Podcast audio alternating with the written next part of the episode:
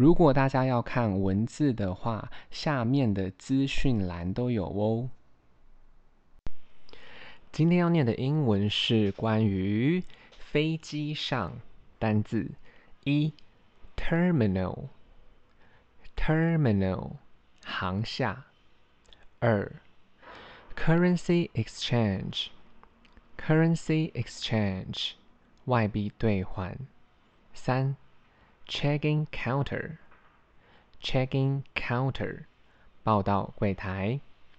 四，airline staff，airline staff，航空服务人员。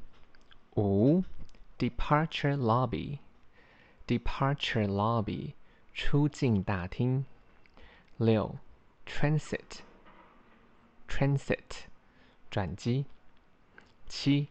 ticket agent, ticket passenger, customs, agent，票务人员。八，passenger, shi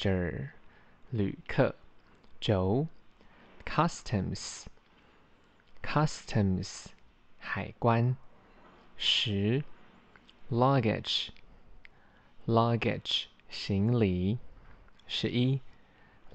cart, luggage cart 行李推车，十二，Airport Train，Airport Train，机场电车，十三，Immigration，Immigration，出入境，十四，Baggage Carousel，Baggage Carousel，行李输送带，十五，Baggage Claim，Baggage claim 领行李处。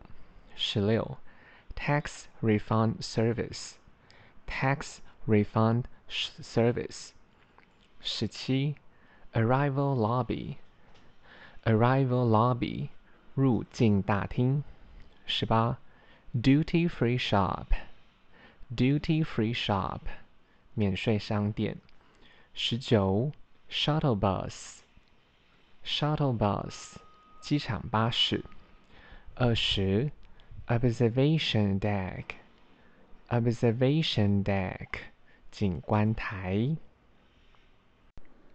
大家如果有时间的话，再帮我评价五颗星，谢谢收听。